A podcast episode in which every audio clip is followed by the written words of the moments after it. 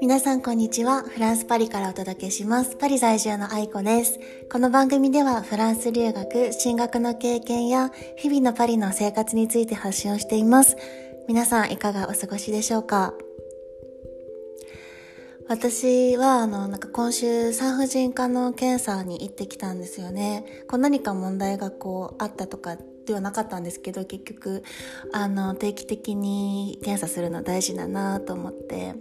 でフランスの病院ってこう病院お医者さんにかかってなんかそこで検査っていうのがないんですよね。お医者さんにかかってそこで検査検査所に持っていく紙をもらってでまた別日にこう検査検査所でラボラトワーであのー検査の予約を取って検査して結果が出たらその結果を持ってもう一回お医者さんのところに戻って結果を聞くっていうことなんですけどすごい手間が日本に比べると結構手間がかかりますよね。で今日はその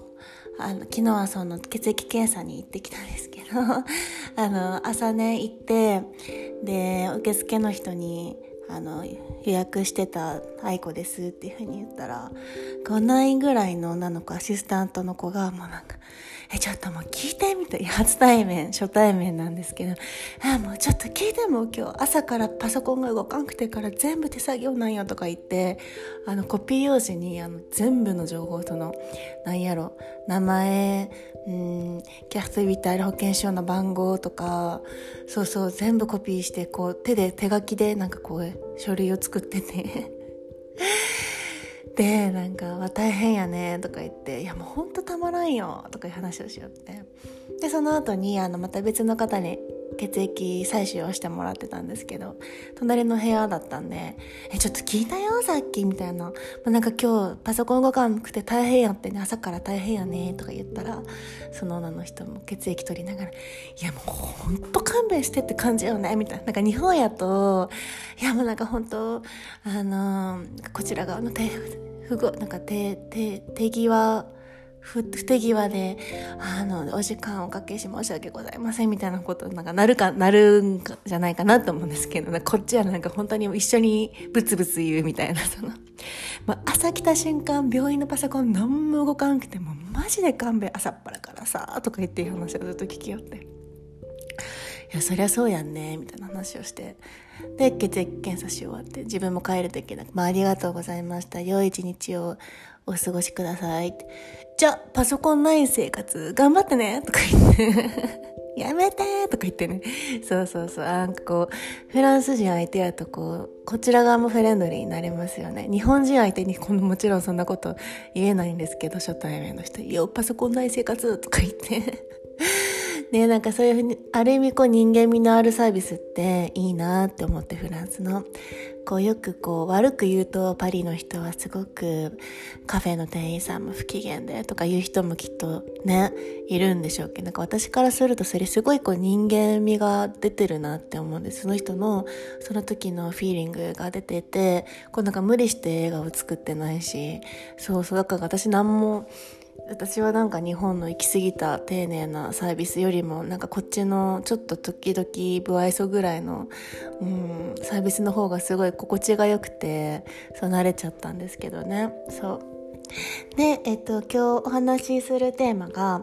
あの、やりたいことが見つからないのは選択肢が多すぎるからということについてお話をしようかなって思います。だからこれどういうことなのかなっていうと、あの、何かこう私たちが人間選択をするときに、あまりにもその選択肢が多すぎると、あ、んまなんかもうよくわからない。そしてその後に選択しないっていう選択を取りがちなんですよね。で、なんか分かりやすい例を挙げると、例えばスーパーマーケットに行って、うん、サラダ作ろうかなと思って、あ、じゃあトマト買おうかなと思って。そしたら、例えばトマトの種類が、うんと、じゃあ2、30種類バーってあって、どう思いますか？なんか、え、何、何が違うんやろとか、なんか何がいいんやろ自分にとか、なんかもう、だんだん選ぶのめんどくさくなりませんか？で、例えばじゃあその反面、じゃあスーパーに行きました。うんトマトが2種類あります一つはどこどこさんで一つはどこどこさんっていう風になってるとなんか選びやすくないですか？もっとさっきよりも。っていう感じでこう人間ってあまりにも選択肢が多すぎる時にもうなんか手をつけないっていう風なあの選択の方に流れてしまうんですよね。これってあのすごい今日共感してシェアする理由がなんか私の過去にもすごく当てはまっているなと思ったんですよね。あの正社員を辞めるときに、まあ、フリーランスデビューをして、なんかどんなことを柱としてフリーランスしていこうかなって考えたときに、あの、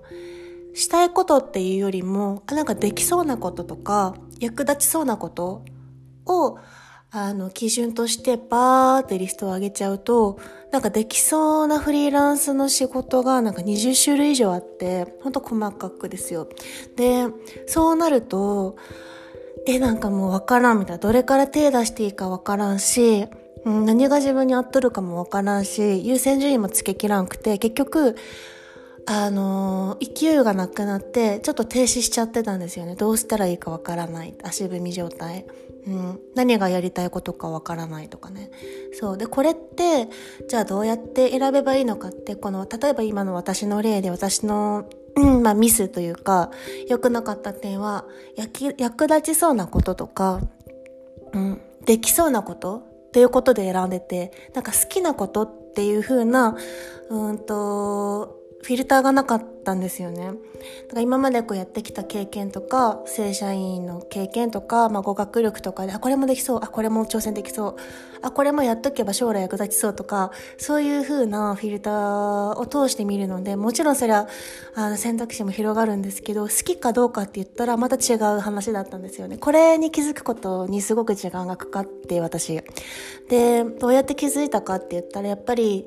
自己分析。うん、あのー、私30前なんですけどこの年になって改めて時間をとって自己分析することって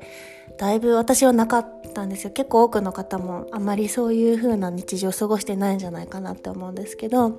大学を出る時に就職があったので私は結局就職しなかったんですけどその時にちょうどなんかすごい自己診断とか他己診断他己分析とかすごいそういうのが流行ってたけど本当それとその時ぐらいで改めてこう自分を掘るっていうことをしてなくてうん。で、こう正社員を辞めてフリーになって、で、1年前ぐらいからすごくこう自分と向き合うようになって、本当に何が自分が好きなのかとか、うん、どんなことやったら、こう本当に苦、好きで苦がなく、あの、や、取り込める、取り組めるのかとか、そういうことを重視して考えた瞬間、なんか20個以上あったリストがもう12個にバーって減ったんですよね。うん、本当になんかこう役立ちそうなこと将来役立つからやってみるっていうのはあのなんやろ なんか義務教育で小中勉強して高校行っていい大学行くために高校受験していいとこ就職するためになんか学生生活頑張ってってしてきたのにまたなんかここからあのまた将来のために生きるっていうのはなんか本当に今を無視しすぎてるような気がするんですよね、私からしたら。で、やっぱり本当に自分が好きなことを極めていくと、うん、私がここで好きなことっていうのは本当に苦じゃなくて、あのー、なんやろ、本当に日常生活を過ごす感覚で取り組めるようなこと、どんだけやってても苦じゃないことっていうのを、あの、一つ選ぶと、なんやろ結局結果がついてくるんですよね。すごくそこにエネルギーを振り注げるので結果あの本来欲しかったような例えばじゃあちょっとこうなんやろ経済的に自立したいとかもうちょっとこう他の人にこういうことを、うん、シェアしていけるような人になりたいとか、うん、なんかこう何かこう自分がすごい満たされると他の人にもそれをシェアしたくなるっていう感情がやっとなんか私もすごい分かってここ1年ちょっとで。うん。だからこう、今なんか例えば、学生さんとかで、もうなんかこれから就活したらいいとかいな、これから海外行けばいいとか、何していいかわからんとか、いう風になっている方がいらっしゃったら、きっともしかしたら選択肢が多すぎるのかもって思いました。あ、こういう風なとこに就職するか、あ、こういう試験を受けてみるか、いや、国、こんな国に留学するかとか、もあまりにも、うん、その選択肢の中のリストが多すぎれば多すぎるほど思考も停止しちゃうので、それで足踏みしている方もきっともしかしたらいるんじゃないかなって思います。うん。ね。やっぱこうなんか私ぐらいの年になると、あ、まあこれから日本でうん生活するか、まあ、海外に出て何か挑戦しようかな海外に出て挑戦するならこんな方法があるけどでもこっちの方がいいんかないやでもなんか日本でこういう風な経験をしてそこからこうする方がいいかなとかあのその選択肢が例えば10個15個ぐらいあるともうなんかこう選択しないっていうかそのそういう風にその選択から離れ遠ざかってしまうような遠ざかりがちなんですよね人間って。そう。だからこうちょっと一歩でも前に進みたいなって思ったら本当に自分が好きなことを自己分析してこれだったら本当に苦がな苦じゃなくあのー、飛び込める。